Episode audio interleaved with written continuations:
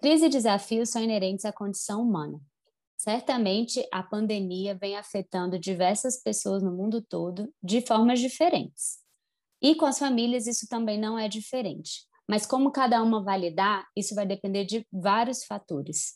Como profissionais de saúde e também terapeutas, a gente acha que é super importante a gente estar atento para auxiliar essas famílias nesse processo da pandemia.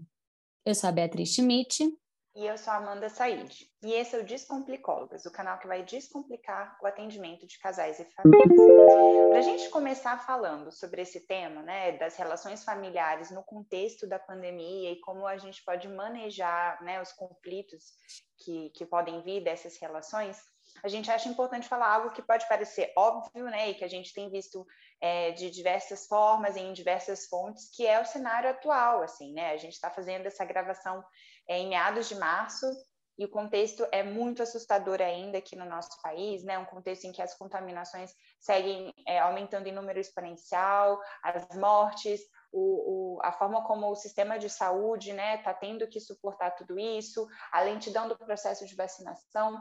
Então, acho que é importante a gente lembrar que faz um ano que esse sofrimento está né, dentro da casa das pessoas e que, como muitos contextos tiveram que ser adaptados ao longo desse um ano. Assim, né? Então, a gente sabe que tem, além dessas notícias diversas né, sobre dados e coisas que angustiam, a gente também tem visto muitas notícias assim do que fazer para enfrentar esse momento, de como se exercitar melhor, de como se ocupar, de como ter lazer, né? E que a gente tem que ter é, encarar isso tudo de uma forma muito respeitosa, assim, né? Entendendo que a forma como as famílias manejam todo esse contexto, ela também sofre influência da forma como os nossos governantes, de como as autoridades, né, estão lidando com isso tudo, assim. Ou seja, é uma crise de tamanho é, ímpar, assim, né, uma crise em vários sentidos, sanitária, política, econômica, social, e é claro que a forma como as informações estão sendo passadas ou não também influencia a forma como as pessoas vão lidar com esse problema, né? Então, um desses problemas são os conflitos familiares, né? Ou seja, as pessoas estão passando mais tempo em casa. A gente poderia citar na Bia diversos é, exemplos de como a gente é, traz a pandemia no, no dia a dia dos nossos atendimentos, não tem como esse assunto passar batido. Então, é, a gente vai tentar fazer hoje esse foco, trazer como foco, né? Um conceito que muitas vezes é comum, mas que é o conceito da resiliência familiar. Explica é. aí, Bia, como que é isso é. para a sistêmica? Exatamente. Antes disso, até da gente começar a entrar nisso, é muito importante a gente lembrar, todos os terapeutas, psicólogos aí que estão ouvindo a gente, que todo esse contexto da pandemia também afeta a gente. Então, diferente de outros contextos, né, Amanda, de crise familiar, esse é um momento que a pandemia também nos afeta. Então, isso também é novo para todos nós, e por isso que a gente fala que vai lidar, né, e vai tentar falar aqui com muito respeito e muita. É, e muita, e muita cautela em relação a esses conflitos familiares que muitas vezes também estão passando, né? A gente também está vivenciando isso, né? E aí, é, pensando nesse momento de crise, a gente traz esse conceito de resiliência familiar que a Amanda estava falando, que é um conceito que é muito estudado na psicologia, tem muito tempo. Ele é muito do senso comum, mas ele é um, ele é um conceito muito significativo para a gente entender crise e a resiliência familiar, ela entra aqui até nos estudos depois até desse conceito de resiliência individual, né? E, é, e ela, o que, que consiste a resiliência familiar? Ela é justamente a capacidade de recuperação e crescimento das famílias que passam por desafios na vida. Né? Esses desafios são diversos, são crises diversas. A gente já falou várias vezes aqui como é, vários momentos de vida na família trazem crises que são esperadas e outras que nem são esperadas, né?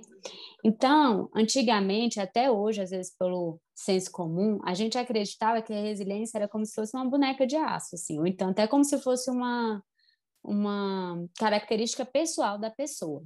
Que aí, tipo assim, ela, ela, mesmo que, independente da forma que for usada, ela não quebraria. Mas, hoje, com vários estudos que a gente tem, a gente sabe que esse termo da resiliência, ela envolve uma interação dinâmica de vários processos de risco e de proteção ao longo de um tempo e que tem influências também individuais, mas interpessoais, socioeconômicas e culturais. Então, é para a gente pensar como esse termo é muito complexo e não, e não diz respeito apenas a uma questão pessoal, uma forma que uma pessoa dá conta ou não de lidar. E esse termo vai ser super importante para a gente explicar é, como que as, as famílias estão encarando né, essa, esse momento de crise que é a pandemia do Covid. É, então, a gente trazer essa perspectiva de forma sistêmica e complexa significa que a gente não vai também atribuir às pessoas ter ou não ter resiliência, como se faltasse essa capacidade delas enfrentarem as adversidades, né? Na verdade, a gente precisa ver isso como algo em processo, como algo que pode ou não ser construído, né? Que pode ou não é, ter mais ou menos influência desse histórico, desses contextos todos que a Bia mencionou. Então, é por isso que é algo que a gente também tem que ver é, é de forma contínua, né, e não estática, né, como a gente gosta muito de fazer em todas as coisas sistêmicas, né, que é ver isso, é, a dinamicidade desses processos todos, assim. E a gente resgata essa dimensão da crise como sendo uma oportunidade de chamar atenção também para aspectos que podem ser importantes, né, e que merecem atenção e que a gente pode, inclusive, melhorar, superar. Com isso, a gente não quer também romantizar a pandemia, como muitas pessoas né, fizeram, no sentido de que é, vamos aproveitar o que tem de bom. Na verdade, tem muitas coisas ruins, né? Hoje mesmo a gente estava atendendo uma família e falando assim: talvez seja difícil alguém nesse momento dizer este é o melhor momento da minha vida, né? É um cenário tão difícil que possivelmente está difícil de uma forma, é, enfim, né, muito consistente, assim. Então, a gente não quer romantizar, mas a gente quer tentar resgatar, né, é, quais são as possibilidades de recursos que essas famílias podem ter para enfrentar essas crises todas que a gente está falando, né? Então, é muito comum, inclusive, que a gente, em todos os processos, né, enquanto terapeutas, a gente foque, enfoque nos problemas. Afinal, a gente brinca às vezes, né, Bia? A gente não, não tá aqui para compartilhar ver as fotos das férias de vocês, né? É, a gente sabe que, né, no contexto terapêutico, que, que os problemas são trazidos, que as queixas, que as dificuldades são trazidas, mas a gente também tentar desviar o foco desse problema e abordar também quais são as alternativas que essas pessoas têm para lidar e enfrentar esses problemas, pode ser uma alternativa é, que começa a ser já a solução para a questão, ou seja, a gente tira o foco do problema e começa a ampliar também. Então, muitas vezes a gente pode achar, e até as pessoas às vezes têm essa sensação, né, Bia, de que a gente né, indo muito pelas beiradas, que a gente não está falando da questão em si, e a gente sempre frisa como é importante conhecer e abordar outras questões para no fundo ou no final, né, também essa queixa ser solucionada de uhum. alguma forma. E para pensar nesses recursos, a gente vai trazer uma perspectiva teórica em específico, né, que apresenta os recursos familiares dividido em três processos chaves que a gente chama, né? É, o primeiro são os modelos organizacionais, o segundo são os sistemas de crenças da família e o terceiro seriam os processos comunicacionais, a resolução de problemas, né? Vale lembrar que esses processos eles são dinâmicos, eles não, tá, eles não têm a ver com uma tipologia de uma família resiliente, né? Ou seja, os processos dinâmicos têm a ver com vários fatores, né, tanto externos como internos, que influenciam é, nessa família. Sim, então esse primeiro processo, né, que são os modelos organizacionais, são os padrões relacionais é, dessa família, ou seja, a capacidade que eles têm de se sentir pertencentes, de se sentir unidos, de ter flexibilidade, né, uma sensação assim de ter recursos sociais ou recursos econômicos para pertencer a esse grupo. A gente pode pensar, por exemplo, em, em famílias que uma das pessoas é, mora em uma outra cidade e que ainda assim teve, né, é, teve um modelo organizacional em que foi possível continuar estabelecendo contato, né, de saber como é que tá, de se sentir parte, de participar das decisões, né, de, de fazer as sessões com a gente, a gente tem tido essa experiência, né, Bia, de atender pessoas que é, uma parte da família mora em outro país, inclusive, mesmo com fuso diferente, eles estão juntos, né, então eles fazem parte, eles se sentem ainda, né, pertencentes a esse sistema familiar, e isso, é, isso quando a gente está falando disso, a gente está falando de qual é o modelo organizacional que esses familiares adotam. Exatamente. Quando a gente fala de sistema de crenças, isso tem a ver com a maneira que os membros encaram as adversidades da crise, né? Como que eles encaram o sofrimento e quais opções eles enxergam frente a essa situação. Então, a resiliência familiar aqui ela é estimulada por as crenças que são compartilhadas, que vão facilitar um pouco, é, de uma maneira mais eficaz, né, as opções para a solução dos problemas. Isso também ajuda a família a manter a esperança e ver um significado na situação adversa que eles estão vivendo. Então, a crise, é, eles podem enxergar a crise como algo manejável que eles têm recursos para lidar, como uma oportunidade, como a gente estava falando anteriormente, né? Então, por exemplo, a gente vê diversas famílias também que tiveram que lidar, por exemplo, com uma situação de diversas não, quase todas, na verdade, né? Então tinham uma forma de lidar, por exemplo, com o trabalho, todo mundo saía de casa e tal, e tiveram que manejar, né, a fim de é, de readaptar, por exemplo, essa situação de trabalho em casa, né? E aí, como eles encaram isso, no sentido de é, como que eles vão se organizar para trabalhar, né? Se eles de fato veem que eles têm condições de trabalhar, continuar trabalhando mesmo frente a essas adversidades, né? Ou famílias que tiveram que ter outras formas de funcionar nesse momento. Uhum. Sim.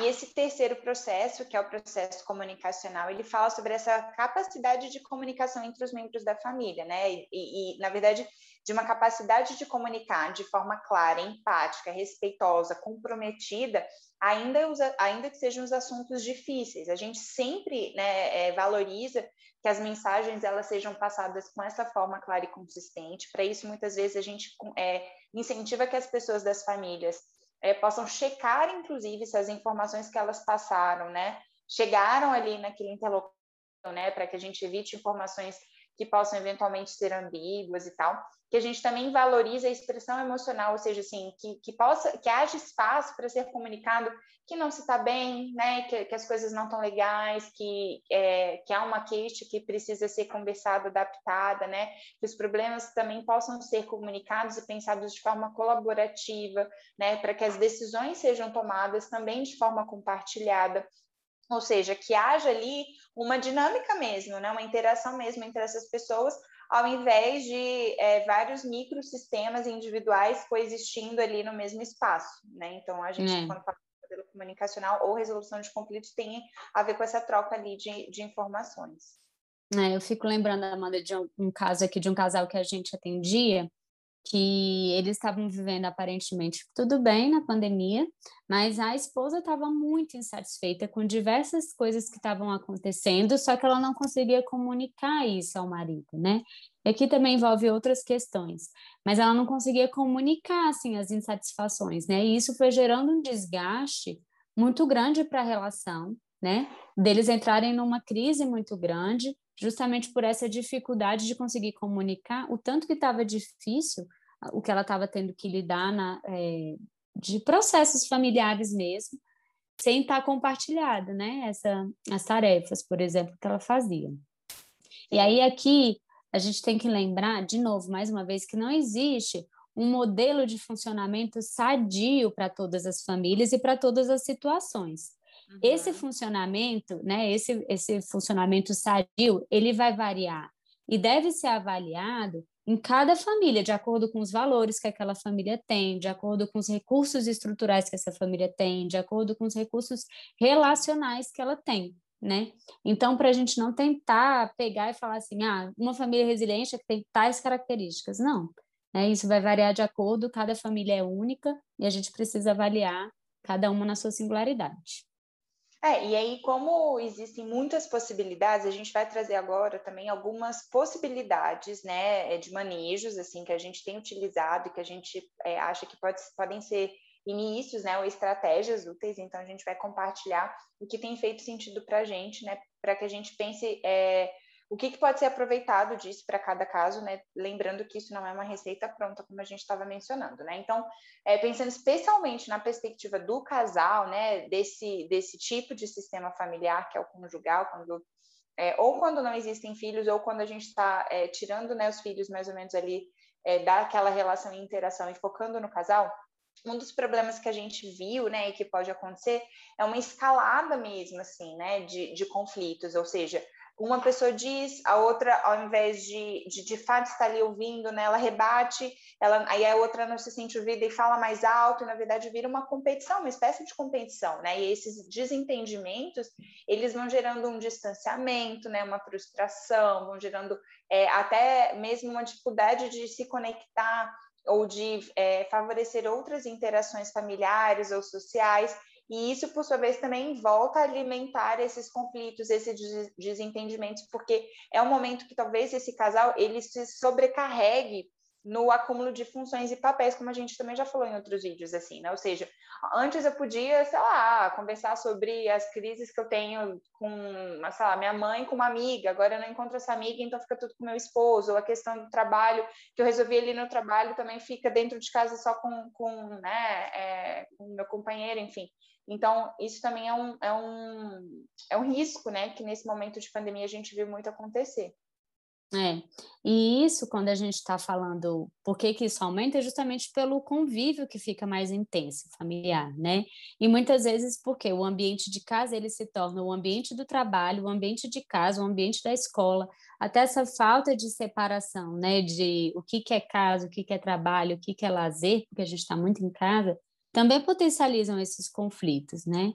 Então, até um manejo assim interessante de tentar fazer nesse momento é que cada um, por exemplo, possa ter um lugar para trabalhar, se fisicamente isso for possível na casa, que tenha um espaço de trabalho, uhum. e aí que tente, tente saber, por, por exemplo, estabelecer uma rotina, do tipo, eu vou acordar, vou tomar café, de tal horário a tal horário eu vou trabalhar, de tal horário a tal horário eu vou fazer, vou almoçar, enfim, para tentar estabelecer essa rotina, já que fisicamente não tem como delimitar esses espaços.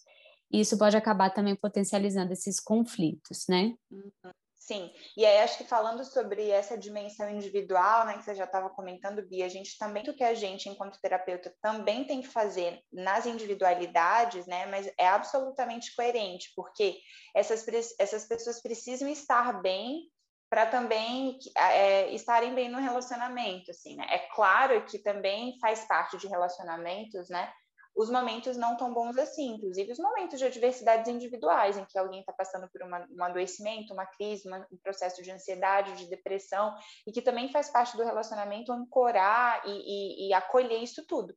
Mas que é, é, é, uma realidade que esses processos né, de ansiedade, de depressão, de uma eventual enfim, instabilidade emocional também podem repercutir né, no, no, na relação conjugal. Isso também é verdade, né? Porque muitas vezes, num cenário de não crise, essas adversidades não teriam o peso que tem.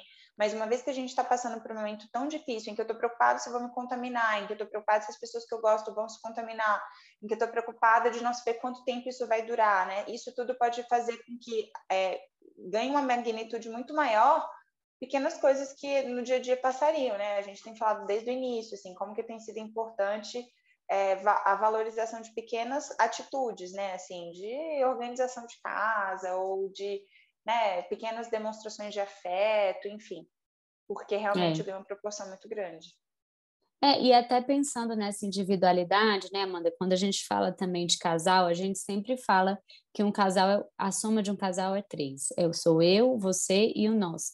E também é importante nesse momento ter esses, essas, essas, esses momentos mesmo individuais, assim, né? De poder, às vezes, ficar num cômodo sozinho, de repente sei lá, lendo, ouvindo uma música, né? Uhum. Ou até fazendo uma atividade física sozinho. Isso também ajuda um pouco a separar essa convivência que está tão intensa, né? E cada um também sentir que tem um espaço para si, porque a gente sabe que isso afeta a relação também, né? Então, essa é uma outra coisa que a gente pode ajudar os casais, é orientá-los também a ter esses momentos particulares mesmo, né? Para fazer o que quer, o que gosta, né? Porque nem tudo precisa ser compartilhado com o outro mesmo. Exato. E aí eu acho que outro aspecto que tem que ser, é, que tem que estar no nosso olhar são essas outras dimensões sociais, familiares, que muitas vezes é, vão além daquele casal, ou seja, aquele casal é um dos exemplos, reflete um dos, dos vários tipos de padrões que a nossa sociedade tem. Então, está sendo muito comum, né? Como a gente estava falando desse exemplo anterior, é uma sobrecarga muito grande das mulheres nesse momento, né? E eu acho que isso reflete muito além de um casal em específico, mas para uma sociedade que ainda atribui às mulheres e aos homens papéis diferentes, como a gente até também comentou, né, no, no, no conteúdo que a gente postou sobre o Dia da, Internacional da Mulher, ou seja, como que a gente também tem que entender que uma relação é, igualitária de gênero é fator protetivo para esse casal. Agora, isso é muito complicado, muitas vezes, porque significa que deverá haver uma perda de privilégios, né, por parte dos homens. Então, talvez é, estava tudo bem com aquele casal, porque as mulheres faziam toda a atividade, sei lá, da louça, por exemplo. E na hora que ela começa Ou então a porque tinha alguém, né, Amanda? Então porque Isso. tinha alguém que fazia para aquela Provavelmente família. uma outra mulher também. Mas, enfim, Exato. na hora que ela começa a reivindicar que isso eh, mude, né? Então, ela começa a comunicar, né? Então, lembrando aquele processo, né, da comunicação, é, esse homem vai ter que sair dessa zona de conforto, né, de certa forma, e começar a ter que fazer uma atividade que é nova, assim. Então, isso pode gerar uma crise no início, né, é um estranhamento e uma necessidade de adaptação. Então, a gente também tem que estar atento a isso para tentar equilibrar o que, que é uma demanda individual desta mulher e como que essa demanda diz além deste casal e, na verdade, reflete um padrão, inclusive, social que a gente busca, né, de uma igualdade de gênero. É, e a gente tem vários casais, né, Amanda, que trazem essa demanda, vários, vários, assim. E é importante a gente lembrar que é, a relação conjugal, né, a relação ali, como está sendo, por exemplo, distribuída essas tarefas, elas vão afetar várias questões, assim, não é só a sobrecarga em si da mulher, mas pode afetar a admiração que essa mulher passa a ter por esse uhum. homem, passa a ela pode passar a questionar é, até o papel, por exemplo, parental desse, de, né, desse homem, de se ele realmente dá, né, é realmente um bom pai, enfim. Então, é, essas relações de gênero, elas perpassam por várias questões que podem ter impactos muito negativos, assim. E nós, enquanto terapeutas, podemos ajudar esses casais a tentar equilibrar, né? Justamente trazer esses valores mais iguais, trazer mais uma, uma sensação de proteção para essa, essa relação. É, e aí, com isso, acho que é importante também a gente ter conhecimento de quais são os recursos né, que esses casais têm, porque há também relatos de muitas relações que melhoraram, né, ou que tiveram uhum. ganhos, uhum. assim, ou que se fortaleceram, né, e, e acho que entender um pouco de quais são os recursos que esses dois têm para que isso tenha acontecido, né, de forma mais tranquila, também pode ser importante para a gente é, resgatar e lembrá-los, inclusive, né, de que é, muitas vezes no momento de crise isso é perdido e a gente pode resgatar. Calma aí, houve outro momento de crise em que foi possível vocês utilizarem esse esse recurso, é, então por que que agora talvez a gente não tente isso novamente, né? Lembrando que também tem casos, né, Bia, em que crises pontuais são vividas de uma forma diferente do que um acúmulo de estressores, né? E, e a é. pandemia é um super momento de acúmulo de estressores. É, exatamente. E não só e não só é um acúmulo de estressores assim, né? Como ela ela vai esses estressores justamente vão impactar na relação do casal, né? Então pensando, por exemplo, por que será que alguns casais estão ficando juntos? A gente ouve muito, né? As pessoas falarem assim: ah, a pandemia foi ótimo ou os casais resolveram continuar e vão ficar juntos para sempre, ou vão acabar Pelo de, de vez. pandemia. É, exatamente. E por que, que será, né, que alguns casais realmente deram conta e outros não, assim? É, porque, enfim, podem ter casais, inclusive, que já tinham histórias prévias de conflitos, né, de, de vários outros estressores que estavam aí previamente à pandemia. A pandemia potencializa tudo isso, né? E pode ter também casais que também tinham é, situações de conflito, enfim, mas que com a pandemia conseguiram resolver juntos, como uma equipe, né? E essa sensação de parceria, de estar junto, resolvendo, encarando as dificuldades como uma oportunidade de superarem juntos, isso pode, inclusive, fortalecer muitas vezes a relação, né? Essa, essa sensação de superar é, junto enquanto casal aproxima o casal, né? Então, é, o que a gente pode tentar trabalhar aqui com eles é justamente isso, assim, deles tentarem resolver as situações juntos. E aí, como, como terapeuta de casal e família, a gente até puxa a sardinha, né, Amanda? É muito mais fácil a gente fazer isso com os dois juntos do que a gente tentar promover isso no atendimento individual, porque é só uma das partes que a gente está tendo acesso. Às vezes a gente nem consegue circular essa informação Sim. do que está sendo ruim, do que está sendo difícil, né? De como é que está sobrecarregando uma das partes, enfim. É... É.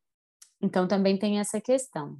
É, e essa, esse aspecto né, da comunicação, assim, a gente é, tem essa vantagem quando estamos né, em, em atendimento conjugal familiar, porque uma das partes que a gente precisa é, para que essa comunicação seja importante e satisfatória é exatamente incentivar que ela aconteça, né? De que as pessoas consigam comunicar as queixas, porque não comunicar não vai fazer a queixa deixar de existir, simplesmente. Uhum. Mas também é preciso que haja uma, uma disponibilidade, né, e até uma responsabilidade em relação ao que está sendo comunicado.